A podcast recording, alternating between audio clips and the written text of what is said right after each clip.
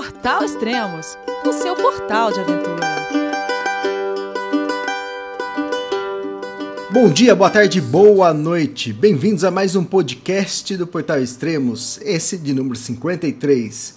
E hoje vamos falar com Roman Romancini e André Freitas, que estão em Katmandu e acabaram de abandonar a sua expedição ao Everest. Então vamos falar com Roman Romancini. Olá, Roman, tudo bom? Onde você está agora? Olá, Brasil. É, eu estou em Katmandu, já de volta. Hoje amanheci no Base Camp, mas consegui aí com alguns amigos uma carona de helicóptero de, do Base Camp até Lucla e outra carona de Lucla até aqui. Então, agora a expedição Everest está oficialmente finalizada. É, realmente, esse ano, todas as expedições desmontaram acampamento e estão todas vindo aqui. Mas a gente quer aproveitar ainda a temporada e tentar é, se engajar em uma das, uma das duas possíveis alternativas aí de expedições correntes. Uma para o Macalu ou uma outra para o Manaslu. Mais provavelmente a do Macalu. Ah tá, mas Esse aí... Eu vou ter esses dias. Mas seria na sequência agora. Próximos... Isso, eu tenho esses próximos dias, meu, minha bagagem está vindo de Iraque, ela chega dia 30 aqui em Katmandu, e eu quero ver se até lá eu já consigo arrumar aí uma massa crítica para a gente ter os permits, para dividir os permits, a logística, etc. E para ir pro, se for para o Macalu, eu nem espero ela chegar aqui. Eu intercepto ela em Lucas, dia 29, de lá eu já vou para pro base camp, voo de helicóptero pro base camp pro, pro Macalu. Para quem está é, acompanhando a cobertura online e vê essa foto nossa principal da, da cobertura, dá para enxergar o Macalu ao fundo, que já é China lá, né? E, então, daí vocês partiriam de como estrutura para o Macalu, é, normalmente acho que vai pela rodovia lá da, da Amizade, de, entre Katmandu e Tibete. Não, na verdade, na verdade, não, na verdade o Macalu não. O Macalu ele ainda está na, tá na, na, no Nepal, né? O Xixapangma, uma face do Shoyu e é que estão na China. Então a China, inclusive, há dois dias atrás publicou que ela fechou todas as bordas, né? A fronteira com o Tibete dos estrangeiros. Ela já tinha publicado essa sanção aí para os americanos, mas agora ela de fato fechou. Então não tem. Muita, muito se comentou no base camp de partir para o lado norte, aproveitando uhum. que já tinha aclimatação, mas não será possível. Não, tanto Sherpas quanto os ocidentais estão, estão proibidos de, de, de entrar na, na, fronteira. E, inclusive o permit, a, a solicitação de permit ela é um pouco mais complicada no lado tibetano, porque você precisa mandar com mais de 60 dias de antecedência para os caras te investigarem, enfim. Uhum. Então, qualquer montanha assim, que, que, se, que, que, esteja dentro do território chinês, nessa temporada está inviável. Uhum. A Melissa estava tentando, pelo Face Norte também. É, a gente conversou um pouco essa manhã, eu peguei carona no helicóptero com ela, a gente teve bastante tempo para conversar entre os porteiros dos helicópteros e a gente discutiu bastante essa viabilidade de, de dividir o permit para o Macalu. Ela já esteve lá uns dois, três anos atrás, ficou a 100 metros do cume, me contou bastante sobre a montanha. E eu conversei com, ainda no campo básico, o irmão do Swarry, que é o nosso agente aqui, que trata de toda essa parte dos permits, e ele me, me contou da, da, de uma expedição já organizada que tá, já está acontecendo. Então eu estou tentando ver se eu consigo me integrar a essa expedição, que está sendo guiada por um, por um guia americano chamado Chris, algum, não me lembro o sobrenome. E se a gente conseguir de fato desenrolar o permit e e, e coordenar alguns esforços aqui, acho que dá para aproveitar bastante da infraestrutura que a gente não usou, né, que está toda preparada para o Everest, oxigênio, enfim, Sherpa, é, acampamentos, é, toda a logística de acampamentos superiores e e através de um transporte rápido como helicóptero a gente rapidamente uhum. chegar lá onde está a expedição. Ah, legal. Então, porque... essa, essa é a ideia. Sim, porque vocês já estão aclimatados, então, quer dizer, não teria problema nenhum. Quer dizer, vocês estão aclimatados até seis, seis e pouco, né? Até o base camp, é. Assim, elas de Lucas são seis a oito dias de caminhada até o base camp. Base camp é, um, é 300 metros acima do base camp do, do Everest, é, 6, é 5,600 mais ou menos. Mas a gente já fez o Pumor, é, base camp, campo avançado do Pumor, enfim, a gente já está já está um pouquinho aclimatado para essa altitude. Eu conversei bastante com o Carlão da gente fazer isso, ele está também tentando viabilizar a ida dele. O Cid está voltando para o Brasil, a gente conversou um pouco ontem. Ah, legal. E, e do acampamento... certo, a gente coordenar os esforços aí, eu, Carlão, acho que a gente vai fazer uma dupla brazuca aí para tentar uma calor. Ah, que, que fantástico. E do acampamento base, vocês saíram lá, ficou mais alguém? Todo mundo abandonou? Porque tem algumas agências que, que não disseram oficialmente que, que cancelaram, mas isso às vezes é por burocracia ou é, por.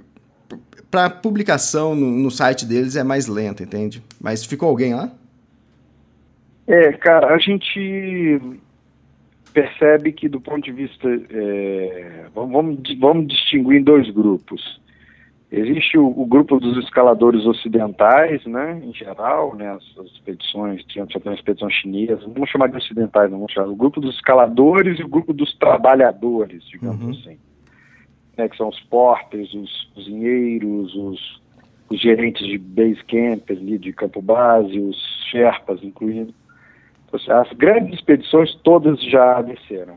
É, os escaladores, em sua grande maioria, eu diria 96%, 95%, 98%, ou desceram ou estavam descendo hoje. A gente foi um dos últimos grupos a, a deixar ali. A gente sabe de um grupo de romenos, eu vi um grupo de chineses ainda ali, mas é, a grande maioria dos escaladores já estavam procurando alguma alternativa ou voltando para casa, né? uhum. que não, não, não, é o caso nosso também, aqui procurando uma alternativa.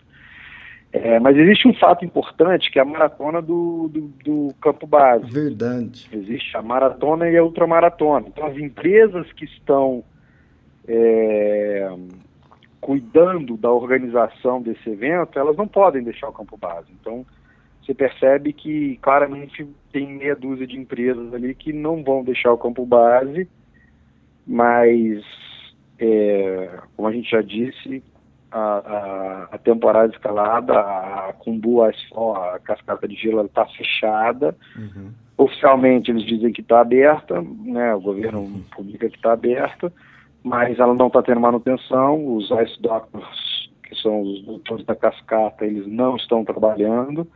É, a SPCC, que é, o, que é o órgão responsável pela manutenção desse trecho, eles já, já anunciaram que não tem ninguém, que ninguém está subindo a montanha.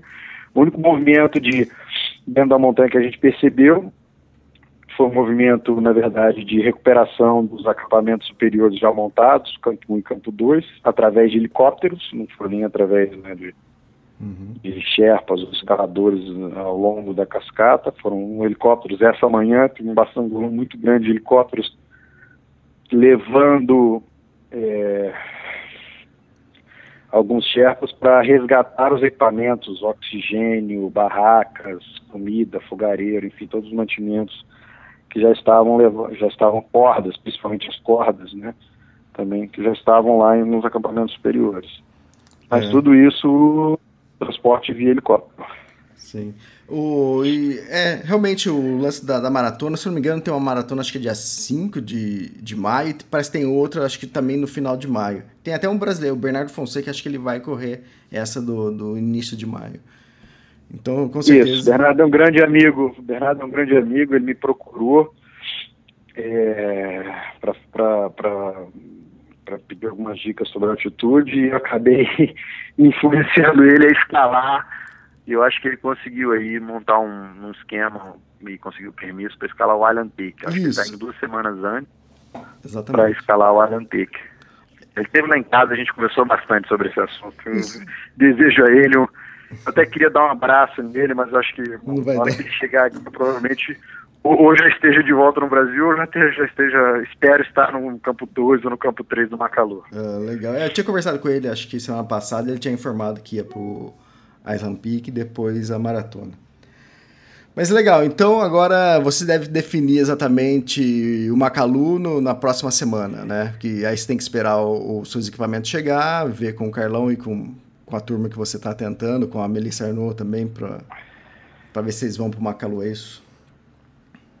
É, a ideia é essa. Tem o, o Rob Castle também, que era um estava integrante da nossa equipe. Na verdade, ele estava guiando um grupo de britânicos. É, ele está bem empolgado também em ir. Talvez a mulher dele, a Mary Christel. Eles eram os dois doutores, né, os dois médicos da nossa equipe. É, estão vindo caminhando. Então a gente já tem aí possibilidade de cinco pessoas já para o permit do, do. Então a ideia é essa, nos próximos três dias, viabilizar a, a ida, tanto do ponto de vista das autorizações, né, quanto do ponto de vista de logística e, e, equipamentos. O único problema é que hoje é sábado. Aqui. É, é. Então a gente, a gente vai tentar fazer alguma coisa, mas não tem muito o que fazer até segunda-feira. Verdade. E só para quem está ouvindo, o Everest que a, a montanha que vocês estavam tentando escalar tem 8.848 metros, e agora vocês vão tentar o Macalu, que é uma outra montanha acima de 8.000 metros, tem 8.462 metros. Então também é um grande desafio, né? É, faz parte do meu plano de escalar os 14 8 mil. Então, como o pessoal estava dizendo, né, Macalu nunca esteve nos meus planos e tal. Eu disse, olha, Macalu era o, talvez o capítulo 6 ou 7 da, da historinha. Eu acho que eu vou ter que antecipar, porque eu, os capítulos anteriores, eu, mas é uma questão de oportunidade. Sim. Então, assim, brincadeiras à parte, é uma montanha difícil, é uma montanha técnica. É, mas esse ano tem, tem bastante infraestrutura, pelo que eu entendi, as partes mais técnicas, o pessoal está fixando corda. Eu trouxe minha, meus equipamentos técnicos, havia deixado aqui em Katmandu, mas acabei de recuperar meu, meu, minha mala, meu duffel bag aqui com os equipamentos técnicos, então é, vamos ver, se eu conseguir viabilizar, eu vou partir para cima desse antecipar esse capítulo da história. Ah, legal. Ah, com certeza, se a gente conseguir comunicação é, para o Macalu, com certeza a gente vai fazer a cobertura online também. Oi? Não entendi. É, se a gente conseguir comunicação com vocês, ou pelo, por esse mesmo telefone que a gente sempre liga, ou um satelital, com certeza a gente vai fazer a cobertura de vocês, a cobertura online. Fantástico. Eu vou ver com o Carlão a melhor forma. A gente a gente estava bem decidido a fazer essa parceria aí e fazer uma dupla brazuca aí para o Macalu. E com certeza a gente vai manter o Brasil informado. Legal, então, Roman, obrigado pelas informações e a gente aguarda aí sua definição e depois a gente anuncia pro pessoal. Obrigado e sucesso. Um grande abraço, Brasil. Obrigado. Tchau, tchau. Tchau, tchau. E agora vamos falar com o André Freitas, direto de Catimandu. Tudo bem, tudo bem, Elias? Tudo jóia? Estamos aqui em Katmandu, já no hotel, tranquilos, já com uma caminha boa para aqui. Finalmente você vai comer, é, dormir numa cama reta e tomar um banho quente? Ah, sim, a gente já, eu já estava, eu e todo o grupo, a gente já estava ansioso para ficar e deitar numa cama e, e, tomar um banhozinho quente, exatamente. Ah, legal. Você, tá, você chegou hoje de, de, do acampamento base, é isso? É, eu, ontem, na verdade, dormi em Lucla e hoje de manhã, primeiro voo de manhã cedo, peguei eu e mais uma outra, uma outra pessoa de lá do grupo. A gente chegou mais ou menos umas 10 da manhã aqui em Katmandu. Legal. André, para quem não te conhece, quando. Vamos falar um pouquinho da sua história. Quando você começou a, a se interessar pelo montanhismo, começou a escalar? Na verdade, eu já tinha uh, um sonho de escalar o Everest já há mais ou menos uns 10 anos, uhum. mas na época eu fui pesquisar o tema e o tema e era muito perigoso na época e aí eu não, não consegui é, na, nessa época, uns 10 anos atrás. E agora surgiu a oportunidade de, de eu também sair um pouco do trabalho e conseguir vir para cá daí.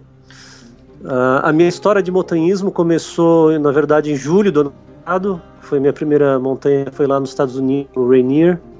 E depois escalei algumas montanhas, pré-requisito para poder vir para o Everest, escalar o Everest. E finalmente, após escalar as montanhas que eu precisava, aí deu para deu para vir para cá e fazer a tentativa aqui do monte. Tá, você é da onde? De que cidade? Desculpe? De que cidade você é? Eu sou de Criciúma, Santa Catarina. Ah, legal. Você chegou aí no dia 20 de março, foi isso? Faz um pouquinho mais de um mês que você chegou, ia escalar o Everest e já está quase retornando. É, eu cheguei dia, dia 20 aqui, cheguei um pouco antes do, do, do meu pessoal, do, do meu grupo, até para ficar mais adaptado aqui à cidade, ao clima todo, né?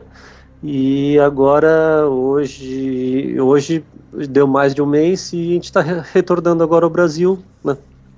Você deve retornar amanhã, dia 26, é isso?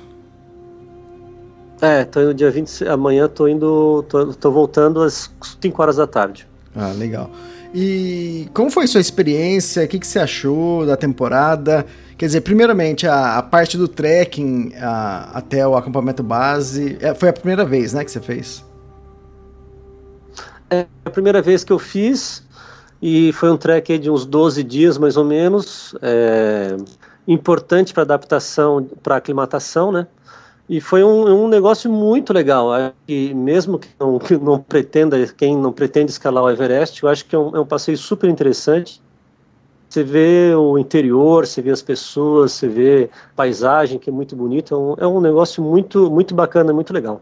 É interessante que a partir de Lukla, né, que você sai de Katmandu num voo de 40 minutos, chega em Lukla. É interessante que a partir de Lukla é, você não vê mais carro, bicicleta, moto, mais nada, né? É, isso é muito interessante. Eu estava pensando isso no, no, no, no avião aqui de volta que faz mais de um mês que eu não, não escuto uma buzina de carro, que eu não vejo um carro, é, nada motorizado. Então é interessante, é uma coisa. E televisão também, né?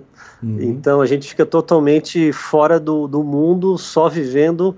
É, praticamente numa época meio medieval, praticamente assim, né? Exatamente. O, ah. E o, o interessante de todo o trekking do, do, ao Everest é exatamente isso, né? Que você é uma imersão total é, na montanha, na trilha, porque você não tem toda essa facilidade de, de carro e tem, quer dizer, é, você nem vê, né? De vez em quando, é, o que você deve ter visto bastante aí nos últimos dias, era helicóptero. Quando a gente via helicóptero, a gente fala, nossa, né? Parava todo mundo para olhar.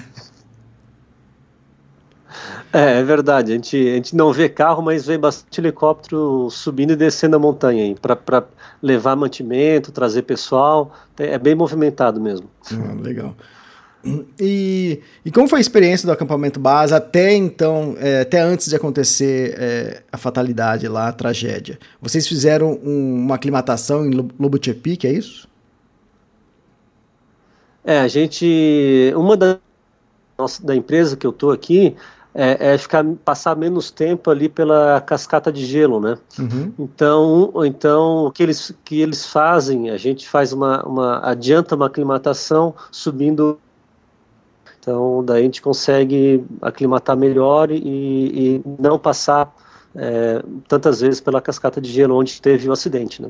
Ah, legal. E ali Lobuche, a montanha tem Lobuche Peak tem em torno de 6.200 metros, mais ou menos, ou Cê, vocês subiram Peak ou, ou, ou, a montanha ao lado? Não, o, é porque o, o, Lobu, o, Lobu, o ele ah. tem, um, tem dois picos, né? Um, um, pico uh, mais ao sul e outro mais ao norte ali, né? Uhum. É, como o último pico ele é uma, é, um, é uma escalada bem mais técnica e bem mais demorada, não, não é o, não seria o, o intuito da nossa. Uhum. A, a gente estava indo para o Lobuche exatamente para aclimatar. Então a gente não chegou no último pico, a gente chegou no, no primeiro pico uhum. abaixo, uhum. Que é mais ou menos 6 mil metros de altura. Então foi mais um treinamento e uma aclimatação, né? Nada com o objetivo de atingir o pico verdadeiro, né? Sim, sim. É, é como você falou, né? É feito isso para como primeiro ciclo de, de aclimatação. Assim vocês é, passam pelo. Quer dizer, evitam de passar duas vezes na cascata de gelo, que seria indo e voltando num primeiro ciclo, né? É, exatamente. No dia da tragédia, é, como foi que, para você, que hora, que hora aconteceu? O que, que você estava fazendo no momento? A, a, tragédia ali, mais ou menos, aconteceu um pouco antes das sete. Eu estava, inclusive, é, pa, passando mensa, mensagem para o Brasil uhum. e dando oi, falando como é que estavam as coisas, como é que estava indo tudo, né? E depois fui tomar café da manhã e quando cheguei lá no café da manhã já estava um clima super pesado, estava todo mundo só falando de acidente, que tinham morrido de 5 a 7 pessoas, essa é informação que a gente tinha no momento. E, e, foi essa informação também que eu acabei passando aqui para o Brasil quando aconteceu as primeiras mortes lá, né? Aí, à medida que o tempo foi passando, a gente já viu que já, já teria sido a maior tragédia no, no montanhismo e inclusive do Everest, né? Uhum. Que acabaram falecendo 16 pessoas ali no total. Depois, à medida que o, que o dia foi passando, a gente foi, os números foram aumentando, né? né? E você chegou a ver a avalanche uhum. ou, ou, não? Você estava dentro da sua barraca? Não, eu eu escutei, eu estava na minha barraca, eu comecei, eu escutei alguns helicópteros passando, até que eu estava, é, como eu estava passando informação aí para o Brasil também, eu até digitei que alguns helicópteros estavam vindo para cá, estavam indo em direção à cascata de gelo e que eu achava que aquilo não era um, um bom, um bom sinal, na verdade, uhum. né? E depois foi se confirmar depois é, que realmente estava tendo algum tipo de acidente lá, né? Ah, tá. Mas da, da cascata de gelo dava para ver exatamente o, mais ou menos o local do acidente, ou melhor dizendo, o local da onde caiu será que é isso? Ah, sim, com certeza. A gente, se eu tivesse olhando naquele exato momento, uhum. daria para ter visto o, a, a, a, parte de gelo caindo em cima da, do pessoal lá. Inclusive um do, dos nossos amigos aqui, ele estava um pouco abaixo do acidente e ele, ele chegou a, a sair correndo porque a avalanche estava vindo em cima dele também. Uhum. Interessante. É porque é, a posição, né, que a gente sempre vê nas fotos é que dá para ver é, do acampamento base é, esse Serac, né? Então, é, quer dizer, eu, eu, cheguei até a ver uma foto que mostrando um pouco a avalanche, eu não sei se é exatamente desse ano, mas pelo que nós recebemos era, e foi meio assustador, né? Mas, é, uhum. e, e, qual o motivo que a sua agência deu para desistir da, da temporada? É, o que estava acontecendo é que é, lá no campo base tinha um grupo é, querendo continuar com os clientes, porque eles, inclusive, eles dependem do dinheiro para viver, eles são muito bem pagos para isso em relação ao salário que o pessoal recebe aqui. Então, eles queriam continuar é, e tinha um pequeno grupo, uma minoria que, que queria fechar montanha, que queria fazer um monte de exigências para o governo e, na verdade, invi inviabilizando a continuação do, da, do, da escalada desse ano. Né? Uhum. Então, o clima estava. E o que aconteceu é que, que essa minoria estava é, falando para o nosso líder lá que eles iam entrar, ter, uma, ter realmente briga uhum. se o nosso pessoal quisesse continuar, nossos Sherpas quisessem continuar é, querendo subir a montanha. Então, foi foi uma coisa assim de, de, de ah, falaram que ia quebrar a perna do nosso pessoal, que, que realmente ia entrar em confronto com quem tentasse subir a montanha. Então foi esse é o motivo que nosso pessoal acabou desistindo de, de escalar, né? Hum. A gente está falando de minoria, mas mais ou menos um número de pessoas que que estava desse grupo aí fazendo agitação. Não, não se sabe, na verdade, é engraçado, porque hum. é, eles não conseguiam é, algum, é, a gente teve na reunião lá no dia da cerimônia, aos mortos, acabou essa cerimônia virando um pouco também uma, uma, questão de protesto, que depois que acabou a cerimônia, o pessoal foi lá e começou a falar a palavra de ordem lá, e, e, e cada hora aparecia um e, e, falava mais, um, mais alguma coisa, assim, uma forma agressiva. Então foi uma coisa que foi aumentando aos poucos, quando começam a falar uma uma coisa agressiva, de repente vem outro e daqui a pouco está todo mundo aplaudindo, entendeu? Então, é, não, não se sabe exatamente quanto, quanto que era se esse pessoal era minoria, mas a gente percebeu que era a minoria de verdade. É, mas no total ali tinha mais de 100 Sherpas, né? Não estou falando dessa minoria, mas ali no acampamento base, depois do acidente, eles ficaram praticamente eles desceram, né? Porque eles estavam entre o C1 e o C2, eles desceram e ficaram ali no acampamento base. Então, devia ter mais de 100 Sherpas, mais ou menos, é isso?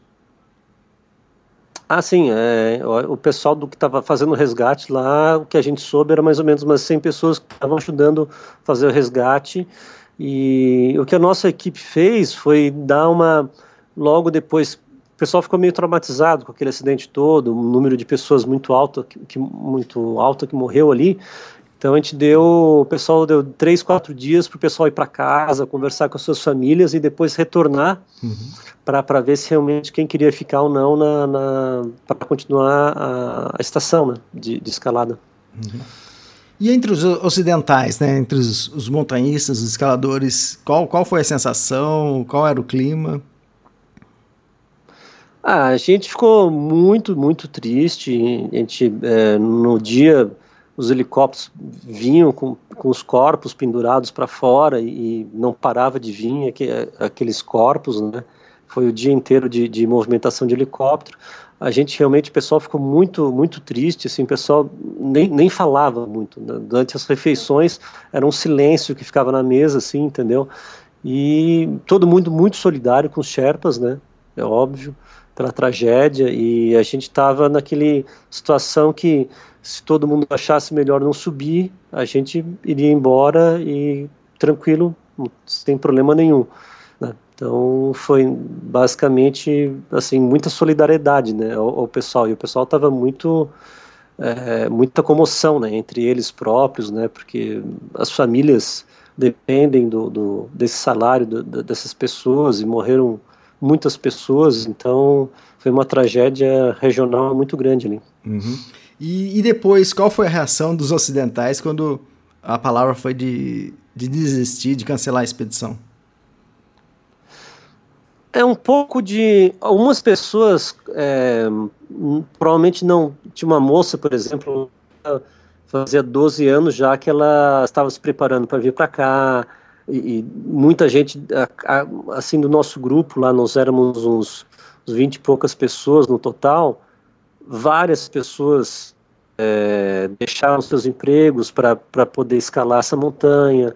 E, então, tem um sentimento assim um pouco de, de nunca mais vai poder voltar para fazer o sonho de escalar o Everest. É uma coisa, às vezes a pessoa estava olhando assim para um lado um pouco egoísta e ao mesmo tempo uma, uma parte também estava pensando que, que se a gente saísse da montanha a gente ia poder dar mais força para que os Sherpas estavam pedindo para o governo, né? Se, se, a, se, a, escalada continuasse, de repente os Sherpas perdi, perderiam um pouco o que eles estavam pedindo para o governo. Uhum. Então foi um pouco de mais, mais todo mundo mais para solidário e achando melhor ir embora mesmo do que do que ficar lá com um clima muito ruim. É. É, porque para quem tá aqui, né, julgar ou pensar, ah, mas, poxa, eles perderam a oportunidade, mas você estando lá, você já, já tá envolvido com toda a situação, então é bem diferente, né?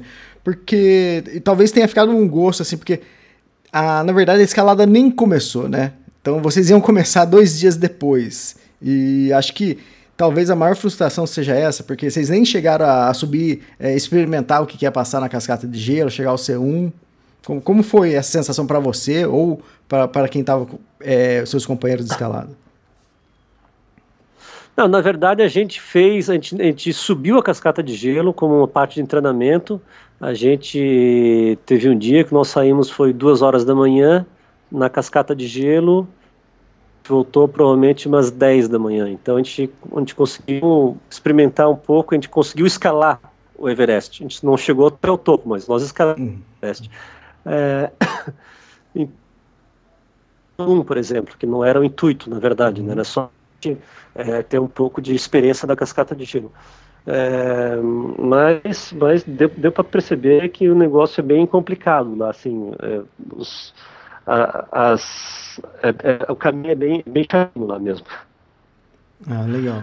E e agora você está de volta, está voltando para o Brasil e você, você pensa em retornar para o Everest o ano que vem ou num próximo ano? Próxima oportunidade?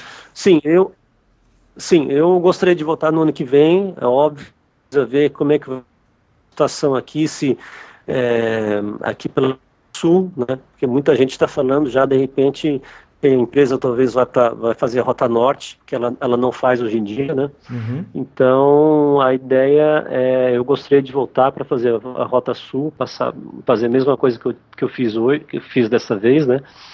E espero voltar ano que vem.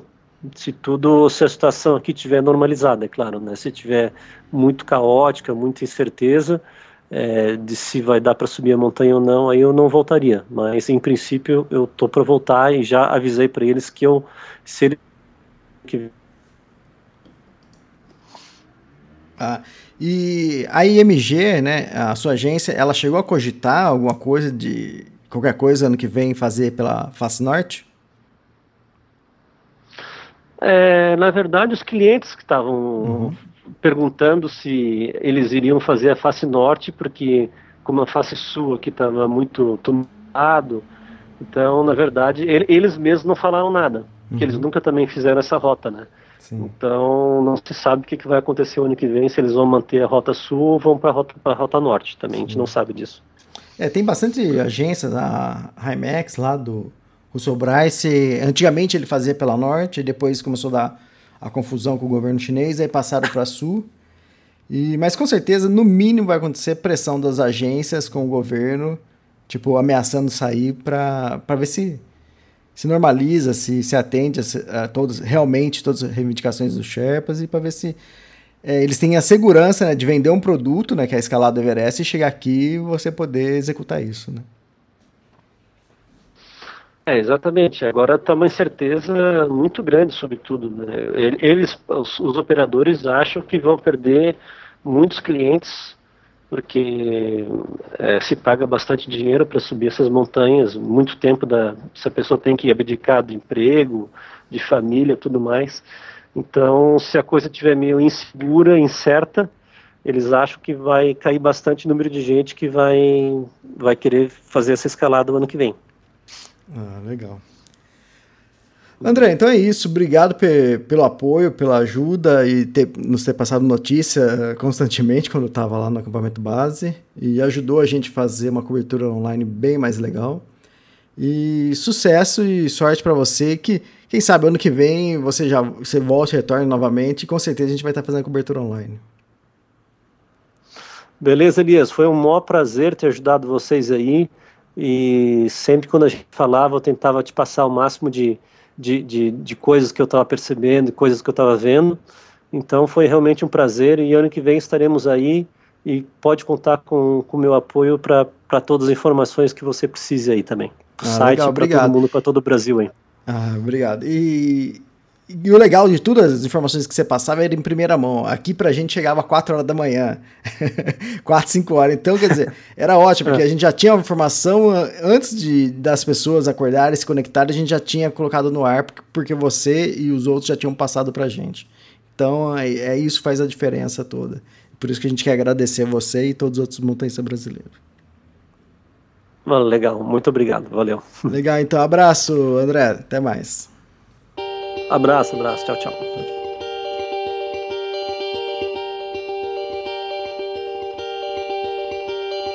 Have no fear for when I'm alone. I'll be better off than I was before.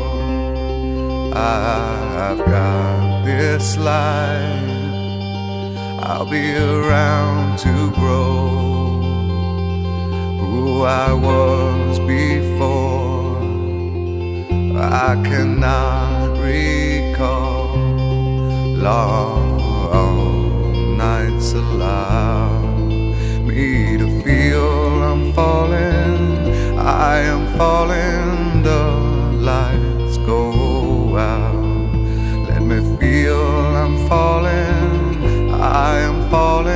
safely to the ground. I, I'll take this soul that's inside me now, like a brand new.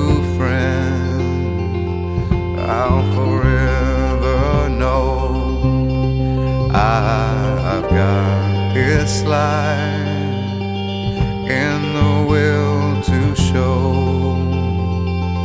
I will always be better than before. Long nights allow me to feel I'm falling. I am falling. The lights go. am falling, I am falling, say.